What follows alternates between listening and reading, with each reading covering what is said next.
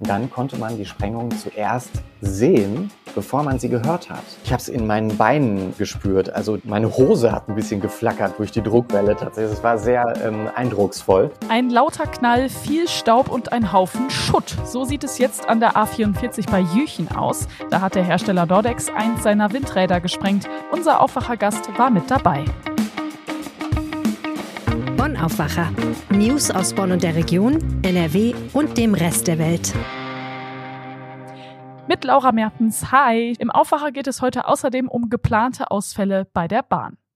Wir fangen mit den Nachrichten aus Bonn an. Nach einem halben Jahr Bauzeit ist in Marienthal das erste Nahwärmenetz im flutgeschädigten Ahrtal offiziell in Betrieb genommen worden.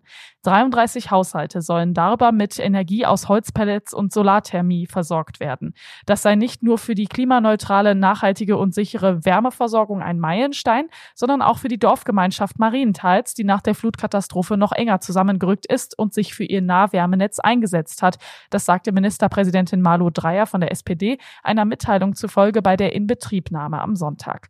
Bis zur A-Flut mit mindestens 134 Toten und tausenden verwüsteten Häusern im Juli 2021 hatte es in dem Flusstal viele weniger klimafreundliche Ölheizungen gegeben. Etliche Gemeinden denken nun über Alternativen nach. Dort, wo früher in den Häusern vor allem mit Öl geheizt wurde, ist nun der erste Ort im Ahrtal mit einer klimaneutralen Wärmeversorgung entstanden. Das bilanzierte die Energie- und Klimaschutzministerin Katrin Eder von den Grünen. Die Kosten für das Projekt wurden auf gut 2,1 Millionen Millionen Euro beziffert. Ministerpräsidentin Dreyer kündigte an, dass gemeinsam mit dem Klimaschutzministerium und den Bürgermeistern der jeweiligen Gemeinden es künftig weitere Bürgernahwärmenetze im Ahrtal geben wird. Wegen Sanierungsarbeiten und Umbauplänen für die Rückkehr zum G9-Modell wird ein Teil des Unterrichts vom Clara-Schumann-Gymnasium in der Bonner Südstadt voraussichtlich übergangsweise an einer anderen Schule in Kessenich stattfinden müssen. Das teilte die Verwaltung in einer Vorlage für die nächste Sitzung des Schulausschusses am Mittwoch mit. Nach eingehender Prüfung steht laut Verwaltung ein einziges städtisches Grundstück in akzeptabler Erreichbarkeit zur Verfügung, ein Areal am Weiterbildungskolleg in Kessenich am Langwartweg. Die beiden Standorte liegen 2,6 Kilometer auseinander. Das entspricht etwa 30 Minuten Fußweg und 9 Minuten Radweg. Mit der Bahnlinie 61 bräuchte man circa eine Viertelstunde dorthin. Das Clara-Schumann-Gymnasium besuchen momentan nach Angaben der Stadt rund 1000 Schülerinnen und Schüler. Zusätzlich zur Sanierung des naturwissenschaftlichen Bereichs müssen für die Rückkehr zum neunjährigen Gymnasium 13 neue Unterrichtsräume bis zum Schuljahr 2026-27 geschaffen werden. Derzeit plant die Stadt nach eigenen Angaben einen separaten Neubau für die Naturwissenschaften. Dadurch würden die alten Räume für andere andere Unterrichtszwecke frei. Nach Angaben der Stadt können Details zur Ausgestaltung und Größe des möglichen Übergangsstandorts noch nicht genannt werden. Wenn der Bauleitplan beschlossen sei, würden die weiteren Pläne mit den beteiligten Schulleitungen abgestimmt. Efeu an einer Hausfassade an der Endenicher Allee in Bonn sorgt für Diskussionen. Die Hausverwaltung will den Bewuchs entfernen. Vor dem Winteranbruch sei die Pflanze besonders wichtig für Vögel und Insekten, meinte eine Mieterin, die das Mehrfamilienhaus seit knapp drei Jahrzehnten bewohnt. Weil das Haus aus den 1940er Jahren mehrere Risse in der Bausubstanz habe, spreche sich die Hausverwaltung nun für die Entfernung des Efeus aus, berichtet die Mieterin. Die Hausverwaltung wollte sich auf Generalanzeigeranfrage nicht zum Thema äußern. Zwar verursacht nicht der Efeu selbst die Schäden an Hausfassaden, ist das Mauerwerk allerdings vorgeschädigt, schmiegen sich die Ranken in die Risse und sprengen diese dann, wenn sie dicker werden. Eine andere Mieterin des Hauses berichtet von genau einer solchen Erfahrung. Der Efeu wuchs durch Risse an der Hauswand in das Mauerwerk, wodurch sich die Fensterbank in der Küche angehoben hat, erzählt die 53-Jährige. Die Stadt Bonn bietet seit Mai 2021 ein Förderprogramm an, mit dem sie finanzielle Zuschüsse zur Begrünung von Dächern und Fassaden, aber auch zur Entsiegelung von Flächen gewährt. Eine Entfernung der Kletterpflanze wäre für sie ein ökologisches Desaster, meint die Mieterin. Zusammen mit einigen anderen Mietern des Mehrfamilienhauses hat die Frau eine Unterschriftenaktion gestartet, damit die Pflanze weiter wachsen darf. Laut Bundesnaturschutzgesetz ist eine Rodung des Efeus in der Zeit vom 1. Oktober bis zum 28. Februar erlaubt. Dankeschön nach Bonn. Und wir legen los mit dem ersten Thema. Spektakuläre Bilder in Jüchen. An der A44 hat die Firma Nordex ein Windrad gesprengt. Nordex hat da sechs Windräder, die schon eine Weile stillstehen, wegen baulicher Mängel. Rheinische Postredakteur Christian Kanzorra war bei der Sprengung mit dabei. Hallo Christian. Hallo Laura. Erzähl mal, wie war das denn? Wie nah konntest du da überhaupt dran? Es war in erster Linie kalt, weil wir da wirklich auf freier Flur sozusagen standen. Wir paar Journalisten, die dabei sein durften, in etwa 700 Meter Entfernung von diesem Windrad, um das es ging. Und äh, da haben wir eben ausgeharrt, bis es dann tatsächlich letztendlich losging, hatten aber auch eine gute Aussicht. Ja, ich frage mich immer so, wie laut ist das? Also 700 Meter Entfernung, aber das war ja auch ein besonders großes Windrad, 238 Meter Höhe. Das ist ja eigentlich nicht so die durchschnittliche Höhe, sondern schon deutlich größer. Wie, was, wie krass ist das? Also hast du das auch gemerkt, wie das dann da geknallt hat, so, so im Körper vielleicht? Ja, auf jeden Fall. Also es hat ähm, erst einmal Sprengsignale gegeben. Das ist ähm, Usus bei der Sprengung. Ähm, die Sprengmeisterin hat das in dem Fall auch gemacht. Daher wussten wir, okay, jetzt geht's los. Alle haben ihre Augen auf dieses Windrad gerichtet. Dann konnte man die Sprengung zuerst sehen, bevor man sie gehört hat. Weil der Schall, ich schätze so ein bis zwei Sekunden verzögert erst rübergekommen ist, genauso wie die Druckwelle. Und die hat man tatsächlich gespürt. Also ich stand auf so einem, ähm, ja, ich schätze mal einen Meter hohen Erdhügel und ich habe es in meinen Beinen ähm, gespürt. Also die, Ach, krass. meine Hose hat ein bisschen geflackert durch die Druckwelle. Also es war sehr ähm, eindrucksvoll. Ähm, aber bevor, wie gesagt, bevor die Druckwelle kam und bevor wir auch gehört haben, dass es knallt, haben wir die Explosion gesehen am, am Fuße dieses Turms, dieser doch riesen Windkraftanlage, das muss man sich vorstellen, deutlich höher noch als ein Turm vom Kölner Dom, 238 Meter mit Rotorblatt. Das ist schon wirklich eine Hausnummer und zweifelsfrei eines der größten Windräder Deutschlands. Da war ja jetzt auch deswegen die Autobahn abgesperrt, also wirklich viel Aufwand. Hat denn jetzt alles reibungslos geklappt? Du hast gerade schon so ein bisschen erzählt, da kommt dann erst noch so ein Signal. Hat das alles funktioniert? Grundsätzlich ja, also die Sprengung ist erfolgreich ähm, gewesen. Das Windrad ist gefallen, klar. Es hat ähm, anfangs aber etwas Verzögerung gegeben. Das lag schlicht und ergreifend daran, dass die Position der Rotorblätter nicht optimal war. Wir haben dann auch mal nachgefragt, wie denn die Rotorblätter stehen müssen, damit so ein Teil gesprengt werden kann. Und Vorgabe der Sprengmeisterin war, dass die Rotorblätter so stehen sollen wie ein umgedrehtes Y. Und dummerweise war das zum Sprengtermin nicht der Fall. Also die, die Rotorblätter standen irgendwie ungünstig, dass sie nicht sprengen konnten, weil das Windrad dann vermutlich nicht auf die Fläche gefallen wäre, die vorgesehen war dafür. Und deshalb gab es Verzögerungen, eine halbe Stunde, aber irgendwann hat der wenige Wind, der da war, ähm, die Rotorblätter so gedreht, dass die Sprengmeisterin grünes Licht gegeben hat und dann auch auf den Zünder gedrückt hat. Mhm. Das war jetzt auch das einzige Windrad von den sechs, das komplett gesprengt wurde. Bei den anderen soll es ja dann um die Türme gehen. Lass uns aber mal so ein bisschen zurückspulen. Seit wann gibt es diese Windräder? Und mal so ein, so ein kurzer Ablauf. Was ist denn jetzt bis zur Sprengung eigentlich mit diesen Windrädern passiert? Die hat man irgendwann mal dahingestellt und dann?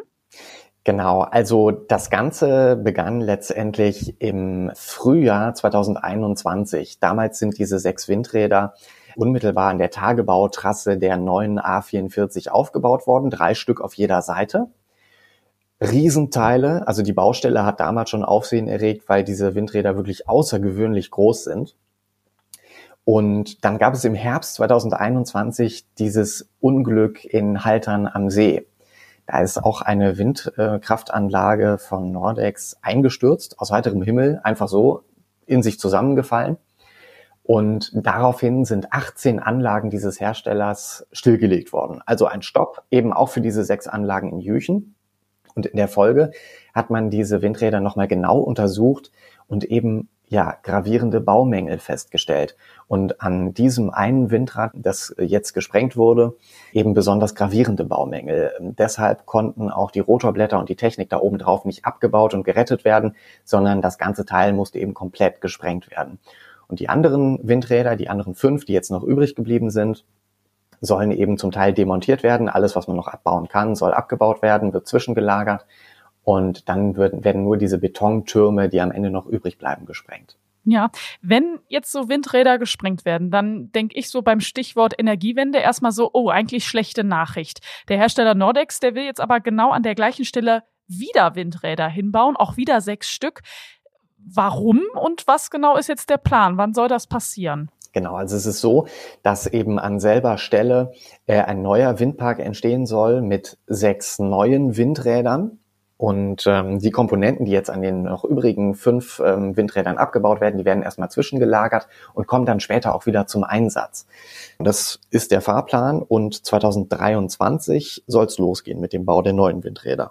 Das ist ja ganz schön ambitioniert eigentlich, ne? Also jetzt sind wir fast am Ende von 2022 und nächstes Jahr sondern die neuen schon da stehen. Glaubst du denn, die können das schaffen vom Zeitplan her? Ja, also ich denke schon. Solche Windräder lassen sich vergleichsweise schnell aufbauen und äh, es besteht ja auch gewisse, auf gewisse Weise Zeitdruck, denn zweifelsfrei ist es so, dass dieser Windpark jetzt nicht irgendein Windpark ist, sondern schon ein recht stattlicher. Diese sechs Anlagen sollen nicht weniger als 27 Megawatt liefern. Das ist eine unglaubliche Leistung. Damit können 26.000 Haushalte mit Energie versorgt werden. Äh, das muss man sich also wirklich mal auf der Zunge zergehen lassen. Und natürlich drängen die künftigen Betreiber dieses Windparks darauf, dass er so schnell wie möglich fertiggestellt wird. Das ist einmal RWE, und zum Konsortium zählt auch der Versorger NEW aus Mönchengladbach und die Stadt Jüchen. Und die scharren natürlich mit den Hufen. Die wollen, dass Nordex diesen Park so schnell wie möglich fertigstellt, weil die natürlich auch bei jedem Monat, der jetzt verstreicht, kein äh, Geld einnehmen aus dieser, aus diesem Windpark. Du hast vorhin gesagt, solche baulichen Menge sind ja dann in Haltern am See auch schon aufgetreten. Ist das etwas, was man grundsätzlich kennt von Windrädern oder ist das jetzt irgendwie ein Problem, was hier in NRW eher plötzlich aufgetreten ist? Das ist eine sehr gute Frage. Also es handelt sich hier tatsächlich um Materialfehler, ähm, weil man grundsätzlich auch an dieser Konstruktion mit, mit Türmen aus Beton und Stahl festhalten will. Also die neuen Windräder, die da entstehen, sollen ähnlich aufgebaut sein, aber eben stabiler. Und äh, ich denke, dass das wirklich auf Materialfehler jetzt zurückzuführen ist, die ähm, der Hersteller natürlich auch äh, ausbügelt. Also die äh, werden künftig dann nicht mehr auftreten. In dem Fall waren das jetzt Schäden an den Spannbetonteilen ähm, innerhalb dieses Turms. Man konnte es auch an der Anlage, die jetzt gesprengt wurde, ganz gut sehen. Also da sind wirklich ziemlich große Betonelemente auch rausgebrochen einfach und das sah schon böse aus. Danke dir, Christian. Gerne. In den Show Notes habe ich euch Christians Artikel verlinkt. Da könnt ihr auch Fotos und ein Video von der Sprengung angucken. Und wenn euch dieser Podcast gefällt, dann bewertet uns doch gerne mit fünf Sternen. Dankeschön. Wir machen weiter mit unserem zweiten Thema. Dafür braucht ihr jetzt starke Nerven. Es geht um Zugausfälle. Die Bahn hat Ende letzter Woche eine große Ansage gemacht. Mehrere Linien fallen wohl bis zum Jahresende aus. Das ist ziemlich übel. Die Bahn stellt zwar viel Personal ein, am Ende reicht es aber trotzdem nicht. Michael Höhing aus dem Aufwacherteam, warum denn nicht? Ja, das hat natürlich zum einen mit der Jahreszeit zu tun. Ne? Es ist Erkältungszeit, Grippewelle, Corona spielt sicherlich auch noch dazu. Das heißt, wir haben viele Corona-Fälle bei den Bahnmitarbeitern. Gerade die Lokführer sind dann ja eben nun mal eine sehr sensible Berufsgruppe bei der Bahn. Wenn die eben nicht da sind, dann kann der Zug einfach nicht fahren. Gleiches gilt für wichtige Mitarbeiter in den Leitstellen auch da, wenn die Personallage sehr dünn ist, ist das immer sehr kritisch, weil die Deutsche Bahn dann einfach nicht reagieren kann. Und bei Corona ist es eben momentan noch so, wir haben nach wie vor noch eine Isolationspflicht. Das heißt, wer Corona hat, muss zu Hause bleiben. Und das ja dann auch so lange, bis man negativ ist. Wir kennen das alle aus unseren äh, Berufen und aus äh, unserem Büroleben. Aber bei der Bahn ist es eben nochmal was anderes, weil die Auswirkungen schon wirklich enorm sind. Und deshalb ist die Personallage bei der Deutschen Bahn seit Wochen, fast schon Monaten wirklich sehr angespannt. Ganz wichtige Frage jetzt, um welche Strecken geht es denn? Ja, also es betrifft ähm, geplant jetzt grundsätzlich erstmal die S-Bahn-Linie 3. Die fällt zwischen Essenstehler Ost und Oberhausen komplett aus. Zwischen Essenstehler Ost und Hattingen fährt sie aber weiterhin planmäßig und auf der Stelle, wo sie ausfällt, da werden Busse eingesetzt. Die fahren dann ersatzweise. Da konnte man dann Busunternehmen gewinnen, die das dann in der Zeit dann bedienen können. Dann zwischen Langenfeld und Wuppertal-Vorwinkel, da fährt die S68, die fällt ebenfalls komplett aus. Das ist quasi jetzt nicht ganz so tragisch, denn hier verkehren mehrere Linien parallel. Da gibt's also genügend Züge, auf die man ausweichen kann. Es gibt noch ein leicht eingeschränktes Angebot auf den Linien der RB32. Das ist Duisburg, Oberhausen, Gelsenkirchen, Herne, Dortmund die Strecke. Und auf der RB40, das ist auch im Ruhrgebiet, Essen über Witten bis nach Hagen. Hier fallen dann tagsüber und nachts einzelne Züge aus. Also da hat die Bahn schon versucht, durch das Verschieben von einzelnen Schichten die Ausfälle so gering wie nur möglich zu halten. Also hier und da gibt's dann einen Schienenersatzverkehr meistens durch Busse, aber es werden so oder so auf jeden Fall Bahnen ausfallen. Das ist jetzt hier geplant gemacht worden. Das heißt, die Bahn hat sich angeguckt, wo können wir was wegfallen lassen, damit wir auf anderen Strecken hingegen den Betrieb recht stabil halten können. In den vergangenen Wochen haben wir das nämlich genau anders gesehen. Da hat die Bahn sich auf so etwas nicht vorbereitet und dann sind dann natürlich Linien einfach so ganz kurzfristig ausgefallen, weil sich die Lokführer krank gemeldet haben. Ja, das kommt natürlich nicht gut an. Der Verkehrsverbund Rhein-Ruhr ist zum Beispiel jetzt sauer. Was genau bedeutet das denn? Ja, der VRR ist im Grunde auf die Deutsche Bahn ja angewiesen. Die VRR hat die Strecken und vergibt sie entsprechend an Anbieter, unter anderem an DB Regio. Und wenn DB Regio dann den Verpflichtungen, die in den Verträgen stehen, nicht nachkommen und das so häufig, dann führt das natürlich zu Verstimmungen beim VRR. Es gab jetzt äh, Zahlen, die hat der Spiegel in der vergangenen Woche veröffentlicht. Betroffen ist ja der Regionalverkehr vor allem, aber in ganz Deutschland sogar. Und da gibt's eine Zahl, die ist schon ziemlich krass. Allein von Juli bis September konnten im Regionalverkehr der Deutschen Bahn 18.676 Fahrten nicht stattfinden. Und der Grund war immer der gleiche, Personalmangel. Mal so zum Vergleich, im gleichen Zeitraum des Vorjahres, da lag die Zahl noch bei 6.935. Also knapp 12.000 Fahrten mehr, die da jetzt ausfallen müssten. Das ist schon ziemlich heftig. Die Bahn verteidigt sich da ein bisschen, sagt, wir haben schon äh, so viel Personal neu eingestellt. Selbst während der Pandemie habe man kräftig rekrutiert. Seit 2019 20.000 neue Arbeitsplätze. Das ist tatsächlich eine ganze Menge. Aber es hilft nichts. Die Züge können nicht fahren, weil wichtiges Personal fehlt. Und es sind eben sehr spezialisierte Berufe, die kann man eben nicht von heute auf morgen mit irgendwelchen anderen Kräften, zum Beispiel aus Büros, ausgleichen, so wie es andere Konzerne machen, wie zum Beispiel die Deutsche Post. Ja, und dann kommt jetzt auch noch eine Großbaustelle im Ruhrgebiet dazu. Genau, das jetzt also auch noch. Es gibt äh, eine große Baustelle und zwar zwischen Dortmund Hauptbahnhof und Bochum Langendreher. Wer im Ruhrgebiet wohnt, der weiß, dass das eine Hauptverkehrsachse im Ruhrgebiet ist. Da muss aber auf einer Strecke von 3,8 Kilometern muss neue Schiene verlegt werden. Das bedeutet, um mal so ein paar Zahlen zu nennen, 630 Schwellen und 600 Tonnen Schotter. Das Ganze, das führt zu ganz äh, vielen ähm, Einschränkungen im Regional- und auch im Fernverkehr. Da sind also die Linien RE6, RE1, RE11, äh, ähm, sind davon betroffen, weil sie diese Route eben fahren. Ähm, die S1, die dort fährt, äh, die fährt ja zum Beispiel ja auch über Düsseldorf, die dann in Richtung Ruhrgebiet fährt, die ist davon nicht betroffen, die fährt ganz normal. Aber die Regionalexpresslinien, die werden Umleitungen fahren müssen. Auch der Fernverkehr ist betroffen, weil zum Beispiel die Bahnhöfe in Bochum und Essen in dieser Zeit ähm, nicht angefahren werden können. Die Baustelle geht von heute Montag bis zum kommenden Donnerstag, also überschaubarer Rahmen, wenn bis dahin alles verlegt ist. Aber das sorgt natürlich in dieser äh, angespannten Lage im Regionalverkehr sicherlich nochmal dazu, dass der ein oder andere Zug auch Verspätung hat. Vielen Dank, Michael. Ja, sehr gerne. Alle Infos zu den Strecken und Linien haben wir euch zusammengefasst. Die Links dazu habe ich euch in die Show Notes gepackt. Und hier kommt jetzt der Nachrichtenüberblick für euch. Die Weltklimakonferenz in Ägypten ist jetzt vorbei. Knapp 200 Staaten haben eine Woche lang darüber verhandelt, wie die Erderwärmung schneller bekämpft werden kann. Nachdem das Treffen wegen schwieriger Verhandlungen erst verlängert wurde, gibt es jetzt eine Einigung. Die NRW-Landesregierung bittet die Kirchen um Hilfe. Es geht um die Unterbringung von Geflüchteten aus der Ukraine. Die Lage in den Kommunen sei angespannt. Es brauche zum Beispiel mehr Schlaf- und Wohnraum, sagt die Landesregierung. Am größten Weihnachtsbaum der Welt gehen heute die Lichter an. 48.000 Lampen und Kugeln sollen an dem Baum auf dem Dortmunder Weihnachtsmarkt leuchten. Zum Schluss schauen wir jetzt noch schnell aufs Wetter. Der Tag heute wird meist grau. Bis mittags gibt es stellenweise noch Regenschauer bei 6 bis 9 Grad. Morgen wird es dann so ein bisschen wärmer, 7 bis 10 Grad in der Spitze und dazu meist trocken. Das war der Aufwacher vom Montag, dem 21. November. Ich bin Laura Mertens. Startet gut in die neue Woche. Ciao! Mehr Nachrichten aus Bonn und der Region gibt's jederzeit beim Generalanzeiger. Schaut vorbei auf ga.de.